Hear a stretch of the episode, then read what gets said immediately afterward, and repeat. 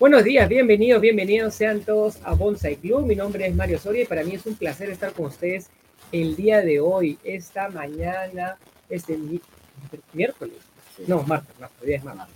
Martes de junio, estamos acá con el grupo Alemán, estamos muy felices, pues son unos jóvenes emprendedores especialistas en el tema de construcción, ellos son naturales de Piura, que es parte del norte, pero una tierra con mucho calor, y estoy muy feliz de estar con Joel, con Harrison y con Aaron, que nos van a contar un poco de su historia el día de hoy, eh, sobre cómo, cómo iniciaron esto que es el mundo de la construcción, cómo iniciaron en, esa parte de lo que es el emprendimiento y, cómo, lo, cómo les va el día de hoy. ¿Quién quiere comenzar? este Aaron, creo, contándoles un poquito cómo, cómo fue su proceso. Bien, Mario, gracias por esta invitación. Nos sentimos realmente muy privilegiados el hecho de poder ser partícipes de esta entrevista de hecho, que fue toda una aventura. En un inicio no pensábamos toda la trayectoria y el gran trabajo y expertise que íbamos a desarrollar. Pero nada, empezamos eh, tanto Harvey y yo, repentinamente una medianoche, el loco y otro medio loco, nos, nos reunimos.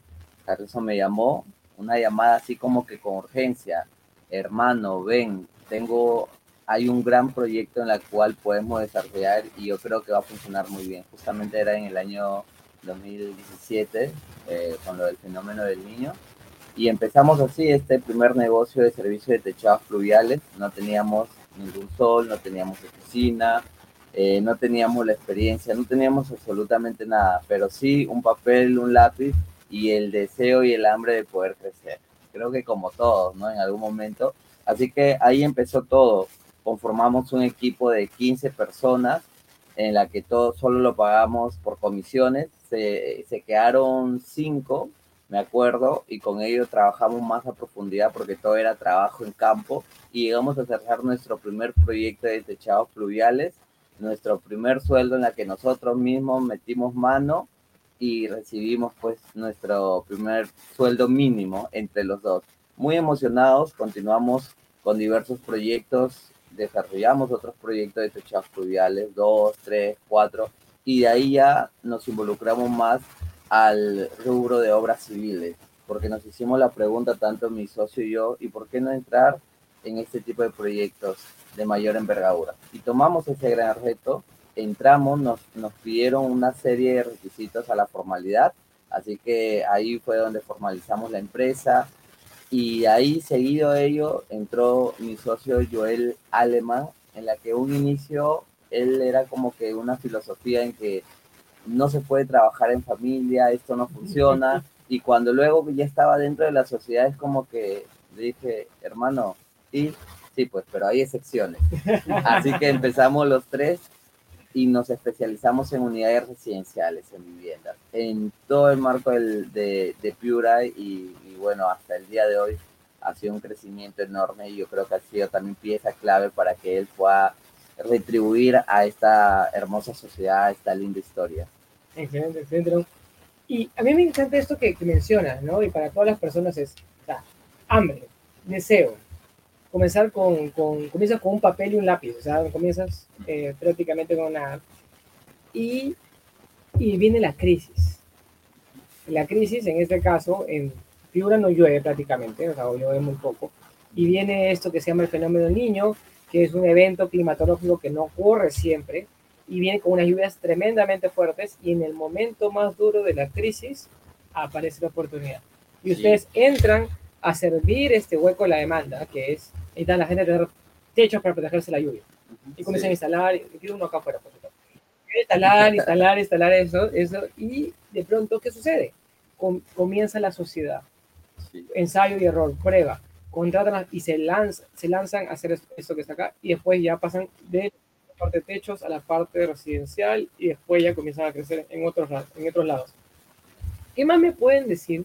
O sea, dentro de este eh, proceso de crecimiento, o sea, para las personas que nos están escuchando, ¿qué tendrían que ver o qué cosas tienen que tomar en cuenta en este rubro de construcción? O sea, porque la construcción no es una, no es, no es una cosa fácil, no es una cosa simple. ¿Qué me, qué me podrían decir?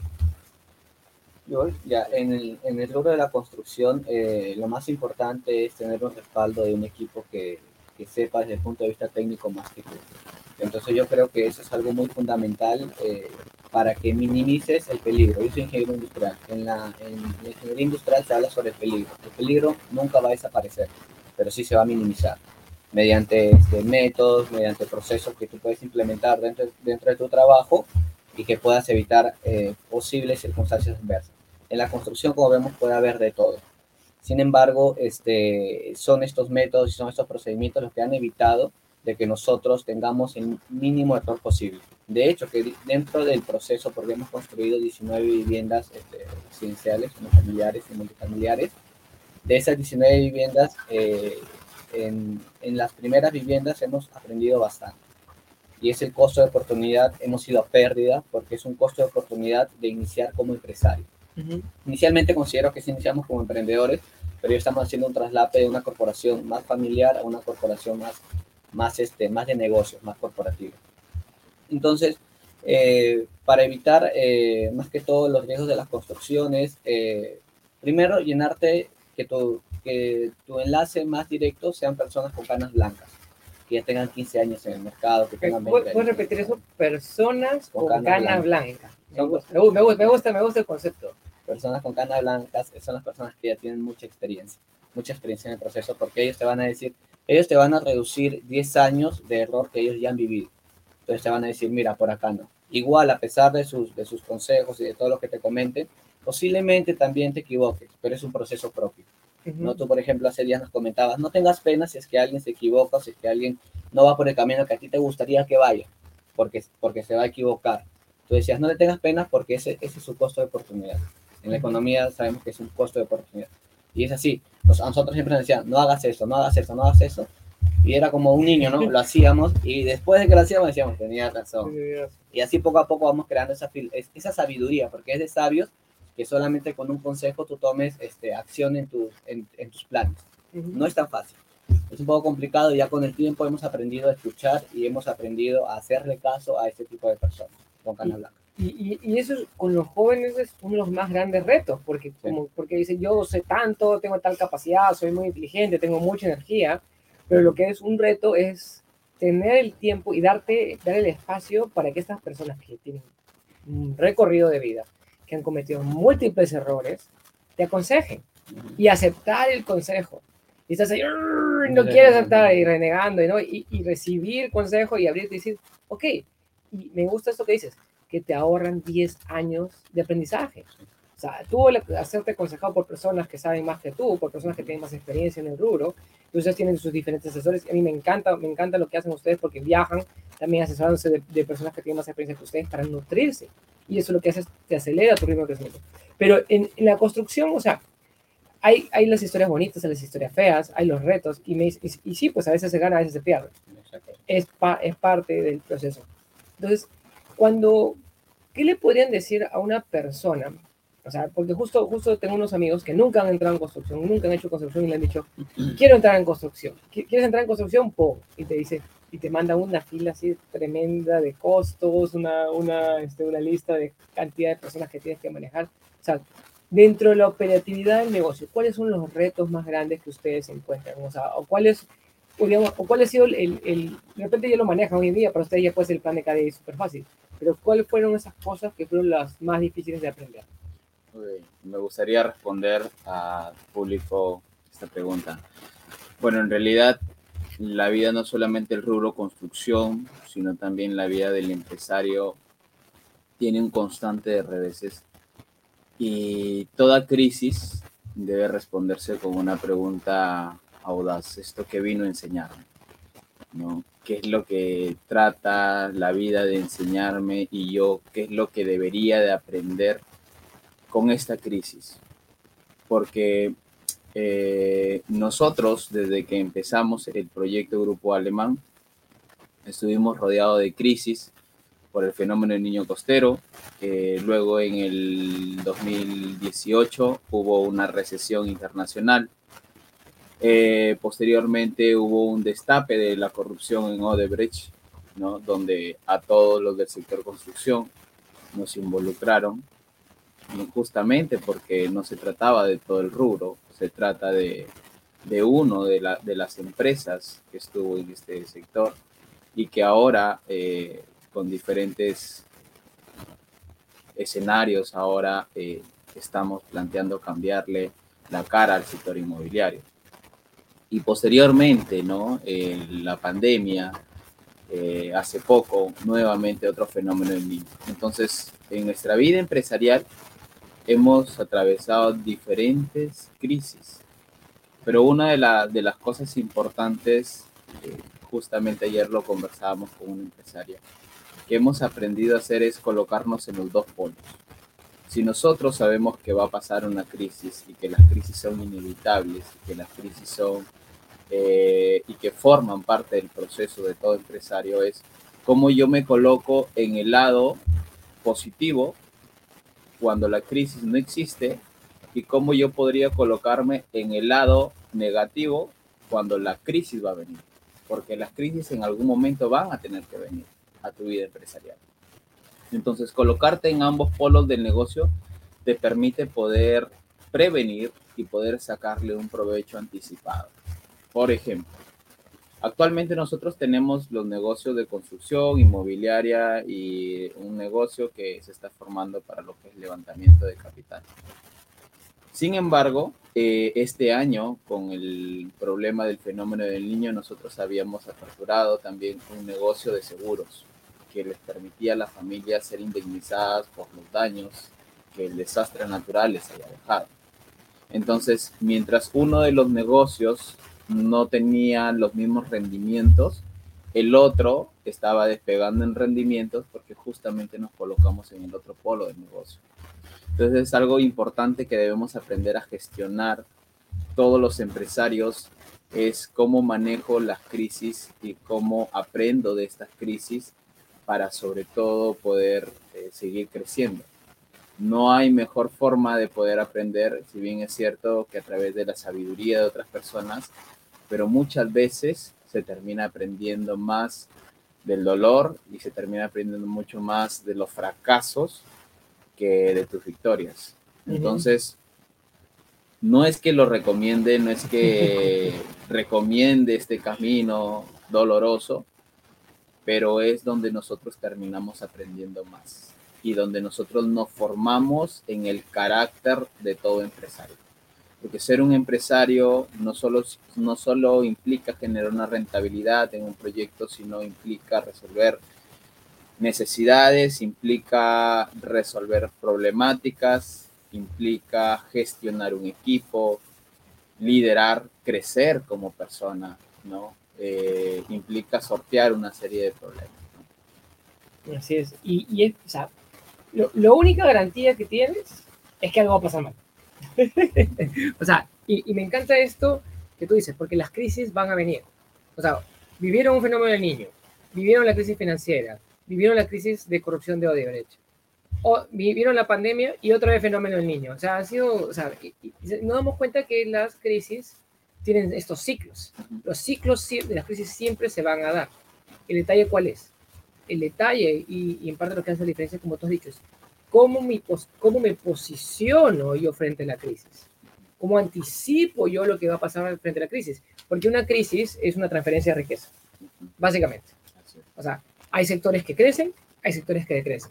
Hay cosas que tienen auge, hay cosas que, que, que decaen.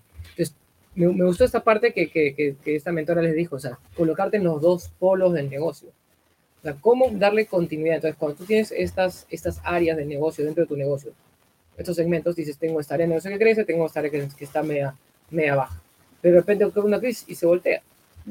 Entonces, y eso me, me parece bien, bien, interesante que se hayan metido en la parte de seguros también, que es y, y, y, cambió también, en pandemia cambió la visión de la gente, o sea, la gente ya no quería vivir en un departamento, quería vivir en una casa de campo, cambió la visión de cuál era el, produ el producto inmobiliario que las personas estaban queriendo, de pronto un sector que no es, creo que me comentaron ustedes, ¿no? Que era el, el sector de los doctores, que tuvo un súper auge, o sea, los doctores este, hicieron su Navidad en pandemia y de pronto tenían mucho, mucho capital y querían invertir en inmuebles.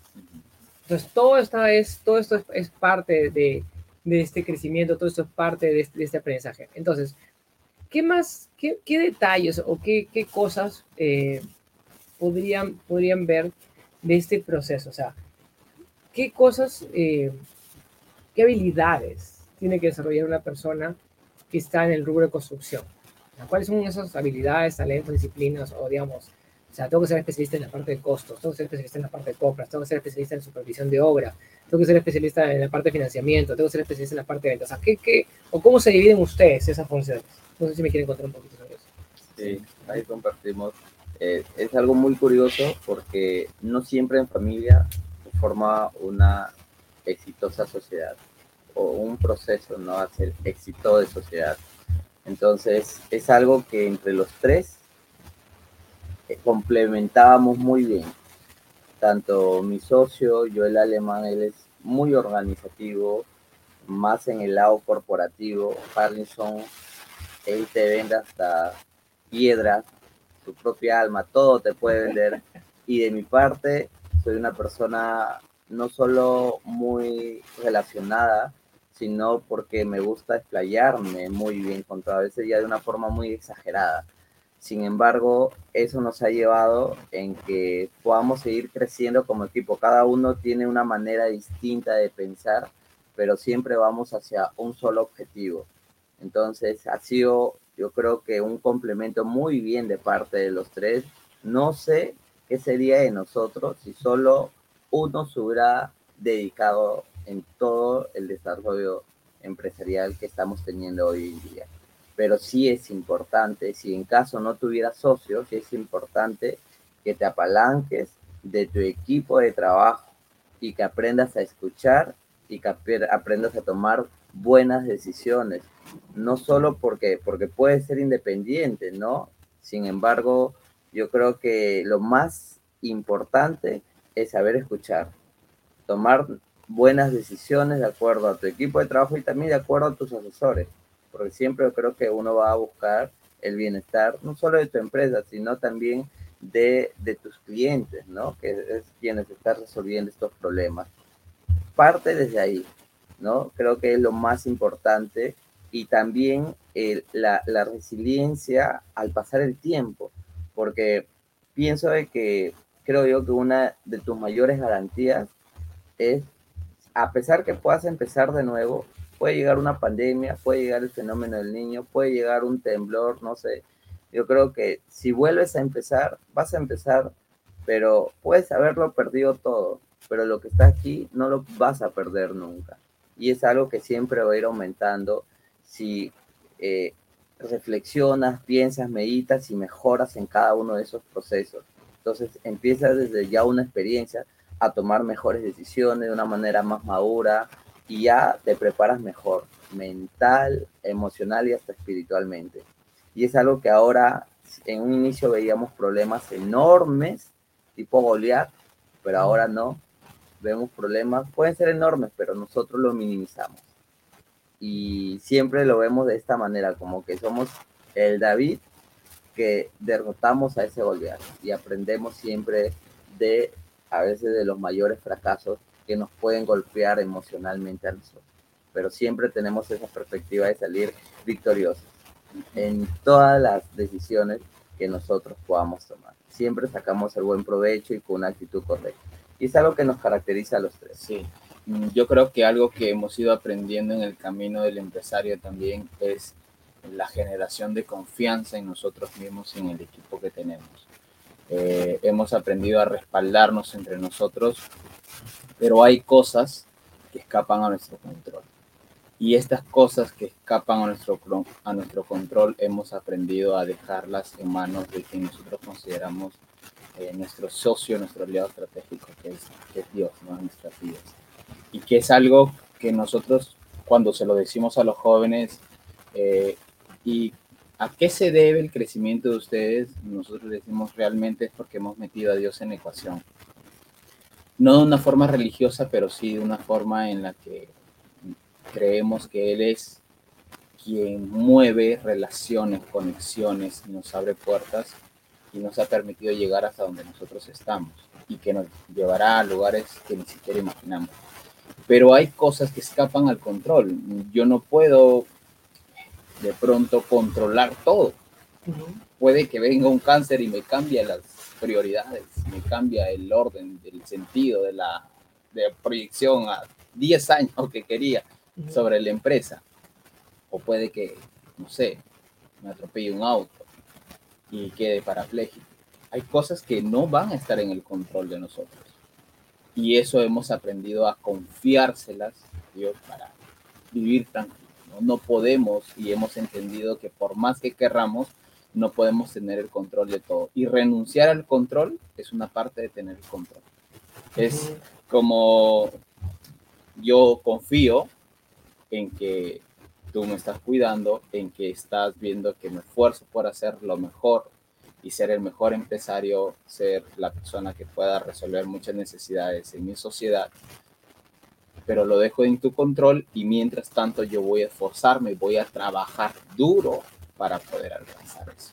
Entonces, esa confianza es muy distinto a no hacer nada, porque la confianza es, sé que mientras me estoy aventando de espaldas, sé que tú me vas a sostener. ¿no? Y eso es lo que hemos aprendido como empresarios en estos años. O sea, acá me capto dos cosas. Uno, lo lo que tú me dices, este, Aaron, es, primero, tu equipo. ¿Quién es tu equipo? ¿Quiénes son esas personas que están ahí incondicionalmente? ¿Quiénes son esas personas que te apoyan y cómo esas personas tienen talentos diferentes? Y esos talentos diferentes se complementan, ¿no? En la parte de relaciones públicas, en la parte de ventas, en la parte de organización y desarrollo de equipos, o sea, cada uno tiene que tener un talento diferente, eso es sumamente importante, y que trabajan como equipo. O sea, ustedes tres trabajan con una misma misión, con, un mismo propósito. Eso, es- eso es esencial. O sea, cuando tú encuentras ese equipo, tienes magia. Hay magia. Eso, eso, eso, eso es maravilloso. Y, eso es- y ese es el núcleo sobre el cual se construye la empresa. Y tienen a su, a su socio adicional, que, que en este caso de ustedes es la parte de Dios, que es esa parte espiritual, que es, es entender que hay, hay un propósito más grande, que hay una, una que hay el, el universo, que hay esa energía que está detrás apoyándolos, impulsándolos, guiándolos, pero también que de vez en cuando este, las cosas no, nada va a salir como tú quieres. Nada va a salir como tú quieres, ¿no? Y justo la semana, la semana pasada estuvimos hablando de, de Jim Rohn. Jim Rohn es un capacitador espectacular y él justo decía eso, ¿no? O sea, tú ha- has sembrado tu cosecha, has cuidado tus plantas, las has abonado, has quitado la mala hierba, has hecho, y de pronto tienes tu cosecha y te toca cosechar al día, a los dos días y cae la nevada. Y todo su- o, o llueve y toda tu cosecha se pierde. Entonces, y pasa. Y efectivamente pasan ese tipo de cosas. Ese es el tipo de planeta. Nadie tiene la suerte comprada, pero tienes que aprender a gestionar esa parte. Entonces, hay, una, hay un principio judío de, de esta parte. Lo dice, yo me comprometo contigo a cumplirte para tal fecha, siempre que Dios lo permita. Siempre que Dios lo permite, dicen los judíos. ¿Por qué? Porque dentro de todo, o sea, este, como dices tú, o sea, nadie sabe y de pronto el carro se choca el día, está yendo, el, el carro ya está yendo a entregarte el producto y se choca el, día, el día domingo. O hay un accidente en la carretera. Sí, Te cuento una experiencia de lo que pasó y cómo es que dimos un gran salto eh, el año pasado. Venía en la época de pandemia, vino el tema de la crisis y empezaron a- a- a- a venir el tema de la, de la, de la lluvia, pero recuerdo que antes de esto eh, vino lo de la, estábamos saliendo de la pandemia y la pospandemia fue fuerte.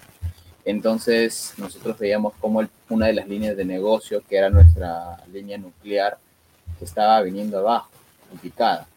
Entonces nos reunimos y dijimos, esto mm, inevitablemente va a seguir pasando, así que debemos ver la forma de cómo nos adaptamos, ¿no? Una de las ventajas como empresa aún todavía relativamente chica en comparación a otras empresas o corporaciones es que somos ágiles y nos podemos adaptar rápidamente a los cambios. Entonces, identificamos una oportunidad, nos metimos al sector inmobiliario, empezamos a desarrollar un proyecto, el cual nos fue súper bien y pudimos lograr en cuatro o cinco meses lo que no habíamos logrado en mucho tiempo. Entonces, eso nos permitió dar un salto y un nuevo crecimiento en el tema empresarial. Pero lo único que sí puedes controlar frente a las crisis es la forma en cómo reaccionas a ellas. Y nosotros, entendiendo que estábamos pasando por un proceso de crisis, o teníamos en un lado de echarnos a llorar porque teníamos otra crisis más y decíamos, ¿por qué tantas crisis seguidas? O nos parábamos al frente y decíamos, ¿cómo usamos esta creatividad para poder darle la vuelta al asunto? Y así fue. Nos reunimos los tres, fue un, una tienda de postres, dijimos qué teníamos que hacer. Identificamos la oportunidad, nos capacitamos con una persona que recién estaba empezando porque no había quien, no, no, no conocíamos, o sea, todo fue muy rápido, tomamos como que necesitábamos tomar decisiones rápido y de allí ya nos profesionalizamos con personas que tenían muchos años de experiencia, obviamente, en el tema. Y lanzamos el producto. El producto, la mejor ubicación, el mejor precio, la mejor accesibilidad, fue un éxito. Y le, le dimos en la clínica, ¿no? O sea, reventamos con ese proyecto inmobiliario. Y hoy, gracias a ese paso de audacia que dimos frente a ese escenario de crisis, estamos a puertas de iniciar con un proyecto de habilitación urbana. Que eso es, ya, eso es otra cosa mucho más grande, más compleja, donde vamos a poder entregar eh, lotes para vivienda. Entonces, yo creo que eso que sí podemos controlar, debemos cuidarlo bastante, porque es cómo enfrentamos las crisis, lo que va a determinar cuál es tu carácter como empresario. Es la crisis siempre va a venir, lo quieras o no. La diferencia es qué haces tú frente a la crisis, cómo te posicionas, cómo te mentalizas y utilizas la creatividad para resolver el problema frente a la crisis. Un saludo acá Inés que nos manda muy buenos días, espero que nos estén escuchando bien, estamos probando un nuevo sistema acá son un gran ejemplo. Acá les manda Tami saludos también. Y un saludo también para Ángela, Viviana, Barrera, que nos manda también saludos. Hola, buenos días, nos manda por acá. Y si tienen alguna pregunta, duda, también estamos acá en los últimos minutos de este programa. Entonces, yo sé que ustedes tienen una gran visión. Yo sé que una, una de las cosas que más me gusta a ustedes es que siempre se están educando, siempre se están capacitando y siempre están buscando esas canas blancas, me gusta, ¿no? O sea, a pesar de que no tengo, pero este, este todavía canas, pero, pero el, ustedes siempre están buscando personas que los guíen, que los asesoren, siempre están, o sea, este, ustedes no, no viven en la ciudad donde estoy ahorita, han venido en un viaje especial para entrenarse capacitarse y reunirse con diferentes mentores. No sé si quieren, o sea, y, y, eso es parte de su plan de desarrollo personal, individual de cada uno de ustedes, o sea, como individual, pero también como equipo. Aquí es muy importante educarse como individuo. ¿Qué me pueden decir respecto a esto? O sea, ¿cómo es esa parte de su desarrollo personal? ¿Cómo se enfoca en eso? Ya, eso, este, justo como mi, mi socio lo comentó, eso nació por una convención este, de la iglesia a la cual asistimos ya hace aproximadamente más de cinco años. Nosotros solamente estábamos enfocados en Piura, somos de Piura, una provincia de Perú, un departamento de Perú. Entonces, este, eh, casi obligado, vinimos a Lima y cuando estuvimos en Lima, como habíamos invertido una cierta cantidad de dinero, dijimos, chicos, ¿saben qué? Hay que, este, hay que reunirnos con personas muy, este, muy reconocidas acá en Lima. Y para ese entonces, Jorge Gil, que ahora, este, eh, ahora, bueno, ya no, este, ya no, partió, ya está presente y aprecio, nos abrió la puerta. Jorge Gil es un abogado muy reconocido a nivel nacional. Él nos abrió la puerta y nos empezó a instruir. Dijo, chicos, esto, esto, esto. Y pensábamos que era imposible llegar a Jorge Gil. Así lo veíamos como imposible llegar, no sé, hasta el presidente ahorita, ¿no? Y dijimos, esto se puede, lo único que tienes que hacer es tocar la puerta, nada más. Entonces empezamos a, a reunirnos con más personas, este, luego en otro viaje nos reunimos con Tazara. Tazara es el, eh, ya hasta este mes el presidente de la asociación más grande del Perú. Luego nos reunimos con, con más empresarios, con, este, con el, el director y dueño de las eh, pollerías este, Pardo Chicken este, con los socios de Circuit, eh, con Arellano Marketing eh, y con varias empresas, varias empresas reconocidas y de mucha experiencia. Entonces dijimos esto y cada vez que veníamos a Lima, siempre llegamos, eh, regresábamos cambiados, porque nos transmitían otra forma de pensar. Y cuando ya llegábamos a Piura, queríamos hacer algunas que otras cosas, pero no encontrábamos a personas con, con, con esa experiencia que aquí en Lima, que es la metrópolis de Perú, sí se puede encontrar. Entonces, eh, formamos esto como si fuera un hábito. De tres a cuatro veces al año viajamos a Lima y este año iniciamos viajando a otro país. Porque así como Lima nos cambió el chip de, de ver qué cosas nuevas podemos llevar al lugar donde decidimos y hacemos los negocios, de hecho que el extranjero, a pesar de que el mercado sea muy distinto, somos humanos. y los pensamientos y los hábitos y las culturas, los valores pueden aportar bastante a nosotros como personas. Entonces, fuimos a, a- a Chile, nos reunimos con empresarios chilenos, fuimos a Argentina, nos reunimos con empresarios argentinos y ya luego este año regresamos este, a, a Perú, porque fuimos por, por un tiempo eh, a implementar todo. Entonces eso fue este, muy enriquecedor para nosotros como personas y como profesionales. Normalmente los viajes no son para hablar temas netamente técnicos, son para hablar este, más que todo eh, cómo es que el empresario ha podido, eh, lo que estamos haciendo ahorita, cómo el empresario ha podido este, seguir en camino a pesar de todas las crisis que, que ha vivido. Y cada uno cuenta sus experiencias de vida que son motivadoras cada uno también este, es un nuevo enlace o es un nuevo contacto para seguir creciendo internacionalmente. Entonces ahora, por ejemplo, si vamos a Colombia, ya el, este, el presidente del ADI a nivel latinoamericano nos puede dar contactos para reunirnos con empresarios inmobiliarios colombianos. Ya si vamos incluso a Europa, tenemos un amigo en Santiago de Chile que está haciendo negocios con Europa y con Miami y nos puede dar contacto. No se preocupen que ustedes si van a esos lugares me dicen para darles contacto. Eso es lo importante de salir de tu zona de confort que, que, bastante se habla en la actualidad. Salir de, de, tu zona de confort, invirtiendo una cierta cantidad de dinero, si bien es cierto, pero va a ser devuelto abismalmente por todos los conocimientos y por todas las ideas que tú puedes aportar en el lugar donde te encuentras haciendo los negocios. Excelente. Algo, último comentario que pueden dejar.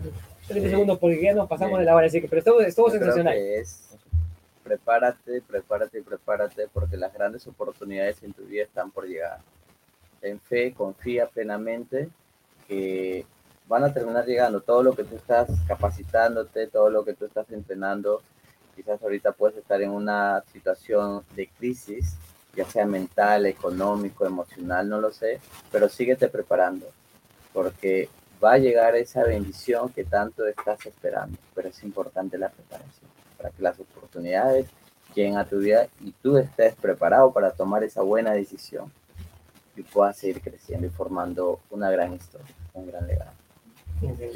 Eh, bueno, terminar diciéndoles que el mundo empresarial es una carrera de largo aliento. Hay que mirar siempre a largo plazo. Cuando estés por desanimarte, solo repítete que esto es cuestión de tiempo, nada más. Porque si tú le estás poniendo el trabajo, el enfoque, créeme que en algún momento le vas a terminar dando en el blanco y le vas a pegar a grande. Eh, agradecido por el tiempo que nos permiten poder ¿no? transmitir este mensaje a los jóvenes. Y si pudiera yo decirle algo a ustedes jóvenes es no perdamos el tiempo. Esta vida que es una ventanita pequeñísima. Eh, dediquémosla a servir. Eh, y que el propósito está por encima de la rentabilidad. Eh, yo creo que cuando te enfocas realmente en servir a los demás y en darle, como tú lo haces, Mario, valor a las personas, las rentabilidades vienen por añadido, vienen por consecuencia. Te deseo el mejor de los éxitos a los jóvenes que están emprendiendo en todos sus proyectos. Propósito es lo que les va a mantener con ese fuego, con esas ganas, con la creatividad para poder salir y para poder superar cualquier crisis que se pueda enfrentar. Ya para terminar, este, dijo algo muy importante Hutchinson, que la vida es muy corta, entonces eh, la filosofía estoica habla sobre la muerte. Es muy importante que sepas que vas a morir, porque te estás muriendo, que solamente tienes 5.400 semanas en el año, si vives 100 años, y que cada día es un día menos para tu vida. Entonces, ¿qué vas a hacer con lo que te queda de vida? Eh, al inicio de, este, desanima un poco saber que te vas a morir porque a veces te afanas, sin embargo te va a ayudar a priorizar tus cosas y, sal, y tal vez este, recordarte que el hecho de que, no sé, para los jóvenes el hecho de que no vayan a algún lugar no es realmente tan importante como tú piensas.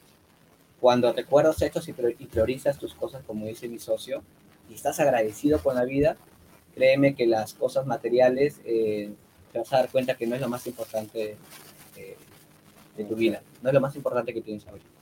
Entonces, este, abraza a tu mamá, abraza a tu familia, este, a los seres más, más cercanos y sea agradecido con Dios porque hoy es un día más de vida, pero un día menos para que puedas lograr todas tus metas. Y ponerse pilas. Gracias chicos, gracias. Se llama Amores Fati. Ah, agradece a la muerte, porque le da sentido a la vida. Entonces, gracias a todas las personas que nos siguen acá en Bonsai Club. Espero que hayan disfrutado el programa de hoy. Ya saben, síganos de lunes a viernes. Saludos acá, les manda Linda Mancio. ¿sí? Este, ahí está, no pueden dejar de mencionar lo que hace el doctor con corazoncitos acá, Inés, Dora desde México, gracias por el aprendizaje, Daniel, felicitaciones también. Y ya están, ya están firmando más sus, canas acá, entonces, nos dicen. Y bueno, con mucha experiencia. Y cuando habla acá de jóvenes, hablan de jóvenes, ellos son más jóvenes, pero este, ¿cómo se llama? jóvenes, no importa si eres joven de los 70 o joven a los 80, de todos los, para todos los jóvenes, a todas las personas que están viendo, todos pueden emprender, no importa la edad que tú tengas, todos pueden hacer. Así que gracias, bendiciones y nos vemos hasta la próxima. Cuídense mucho. chao. chao.